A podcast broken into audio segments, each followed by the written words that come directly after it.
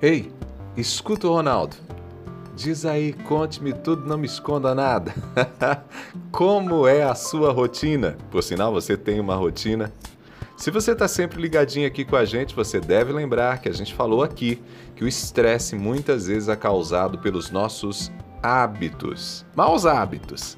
Aquilo que a gente faz ou deixa de fazer pode criar um ambiente favorável para o estresse. Quando a gente entende isso, a gente entende também que é preciso assumir o controle da nossa vida. Por sinal, escute o que eu vou te dizer, hein? Se você não assumir o controle de sua vida, se você não assumir o controle da sua vida, alguém vai fazer isso por você. Alguém vai tomar as decisões por você. Talvez seja o patrão, um amigo, seus filhos, talvez seja a mãe, a sogra. Alguém vai comandar a sua vida. E esse é um assunto sério, dá até um outro programa. Tem gente que abdica do direito e da responsabilidade que Deus deu a cada pessoa tem gente que deixa os outros governarem os seus dias. Isso é assunto sério. Então, pegue já a primeira dica de hoje. Não deixe os outros assumirem o controle da sua vida. Tenha coragem e, com a sabedoria de Deus, governe os seus dias. E assumindo o controle da sua vida, estabeleça uma rotina. Muita gente reclama das rotinas, mas ter uma rotina é fundamental. Ninguém vive bem sem uma rotina. E o que é a rotina? Rotina é o esquema básico dos seus dias da sua semana. Os meus dias, por exemplo, são organizadinhos dentro de uma rotina. De segunda a sexta-feira eu sei exatamente o que eu tenho para fazer. Levanto sempre nos mesmos horários, tenho uma sequência de coisas que eu faço, até na hora de deitar. Tudo funciona dentro de um esqueminha. E as coisas diferentes, fora da rotina, eu organizo dentro dos horários que eu tenho. Para tudo funcionar, eu tenho alguns horários flexíveis na rotina em alguns dias da semana. Então, tudo que foge ao rotineiro, eu encaixo nesses horários flexíveis, nesses dias que já estão programadinhos para receber coisas diferentes. Com isso, raramente alguém vai me ver correndo. Quando falha alguma coisa no meu dia, é porque algum episódio inesperado, muito inesperado, interferiu completamente na rotina. Infelizmente, gente, também é preciso admitir que vez ou outra as coisas vão fugir do controle. E estar preparado mentalmente para isso, inclusive, ajuda a lidar com o estresse. Então é normal. Meu desafio para você hoje, então, é: tenha uma rotina. Ela te protege, protege a sua saúde emocional. Organize a sua rotina de maneira mais simples, a mais simples que puder. A gente não dá conta de fazer tudo que a gente quer tem coisas que precisam ficar de fora.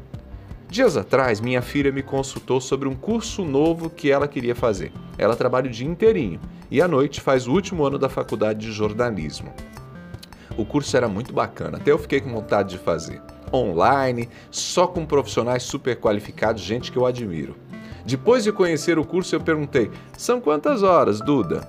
600 horas, ela respondeu. O curso é de um ano. Meu conselho? Filha, deixa para o ano que vem. Você vai precisar do seu tempo livre para terminar com tranquilidade a faculdade. Gente, eu sei que existem muitas coisas legais para fazer. Também sei que o dia de 24 horas pode parecer insuficiente para dar conta de tantas tarefas, mas é preciso simplificar. Escute a frase: menos é mais. É isso, menos é mais. É necessário identificar o que é essencial e focar no essencial. Quem aí nunca vive algo do tipo? Você está num dia cheio, mas de repente a filha diz: Ah, você pode me levar rapidinho na loja para trocar o sapato? Não serviu. Essas situações comprometem, sabotam o equilíbrio emocional, arruinam tudo. Portanto, guarde essas três últimas dicas do Ronaldo. Não assuma compromissos de última hora. Crie o hábito em você e na sua família de planejar as suas saídas, as suas compras. Segunda dica: aprenda a dizer não. Gente, é fundamental. Ainda que você goste de ajudar, é bom que você ajude, mas não assuma cargas que você não pode carregar ou que vão te causar arrependimento. Sabe quando você assume um compromisso e depois você fala, não devia, não podia?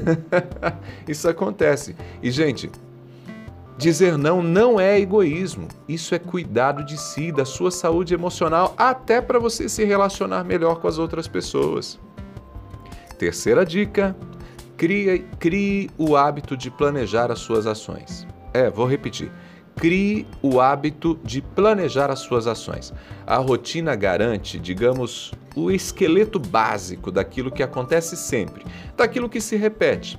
Por exemplo, a gente paga contas, a gente vai à farmácia, a gente faz supermercado, a gente estuda a Bíblia, né? Essas coisas são rotineiras, precisam ser rotineiras, mas existem as tarefas que não são do dia a dia. Então planeje quando vai executá-las. Lembra daquela outra dica que eu já dei aqui, né, de no fim de semana fazer o planejamento da semana? Então, e se você notar que não vai dar conta, não deixe para a última hora para pedir ajuda. Quando existe prazo, ó, vou repetir, hein? Quando existe prazo, a gente sempre encontra alguém que pode ajudar. Pegou a ideia? Legal, guarde aí esse recado no coração e pode até pedir ele para mim lá no Instagram. Eu estou no Instagram, arroba Ronaldo Neso, arroba. Estou esperando você me seguir por lá. Abraços do Ronaldo, a gente se fala.